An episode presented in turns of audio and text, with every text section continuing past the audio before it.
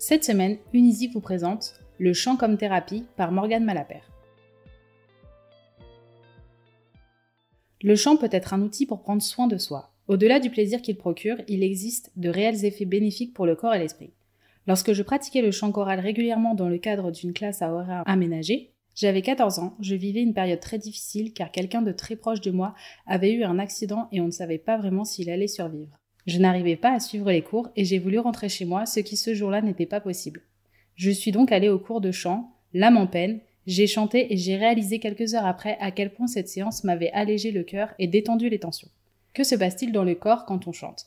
Chanter met en action de nombreux mécanismes dans le corps qui peuvent contribuer au bien-être. Les vibrations produites par la voix se propagent dans l'ensemble du squelette et les organes favorisant la circulation de l'énergie, contribuant à la libération des tensions émotionnelles, mais ce n'est pas tout. Les exercices de respiration sont bien connus par les sophrologues et yogis pour favoriser la détente. Lorsque l'on chante, on régule le souffle en maîtrisant la circulation de l'air. En ce sens, on développe notre capacité de relaxation. Une respiration allégée permet un mental apaisé. Par ailleurs, chanter à plusieurs peut augmenter la sécrétion d'endorphines dans le corps grâce à l'effet vibratoire du groupe. Ainsi, plus la chorale sera grande, plus grand sera le plaisir. Chanter en chorale augmenterait également le sentiment d'appartenance, lui-même responsable d'un sentiment de bien-être. Bienfait du chant pour le psychisme. Outre ses vertus pour le corps, le chant a de nombreux atouts d'ordre psycho-émotionnel, voire sociaux. Tout comme la pratique musicale en général, la pratique du chant invite le chanteur à s'ancrer dans le moment présent. Il développe la confiance en soi par l'apprentissage de la prise de risque en public, par exemple. Une fois le trac dépassé, seul l'instant présent compte et les soucis sont relégués au second plan, apportant du réconfort et agissant sur le mécanisme de stress et anxiété.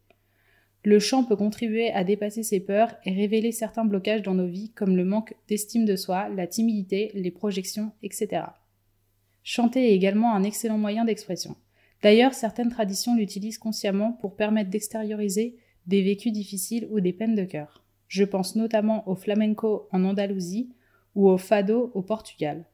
Loin d'être exhaustive, ces deux formes chantées constituent le symbole même de l'expression des passions humaines, contribuant à coup sûr à apaiser les âmes. Chanter ralentit le vieillissement des neurones. Si le chant est bon pour la santé, il l'est surtout pour le cerveau. Depuis de nombreuses années, les études de neurobiologie montrent que la musicothérapie, et plus particulièrement le chant, s'avère avoir de nombreux bienfaits pour des maladies dégénératives comme Alzheimer. En effet, chanter permet de stimuler les capacités mémorielles des patients ainsi que les facultés psychomotrices. On remarque par exemple que certains d'entre eux parviennent à chanter une chanson du début à la fin par cœur alors qu'ils étaient incapables de retenir de nouvelles informations. Chanter sollicite les deux hémisphères du cerveau, mobilisant les circuits de la mémoire, du langage et de la récompense, notamment en sécrétant la dopamine. Certains praticiens proposent des thérapies centrées sur le chant, mais je peux vous garantir que la simple pratique individuelle peut déjà vous faire beaucoup de bien. Chanter sous la douche et à plein poumon, c'est bon pour le moral et ralentit le vieillissement. Retrouvez l'ensemble de nos articles sur notre blog. Merci pour votre écoute. À bientôt chez Musique.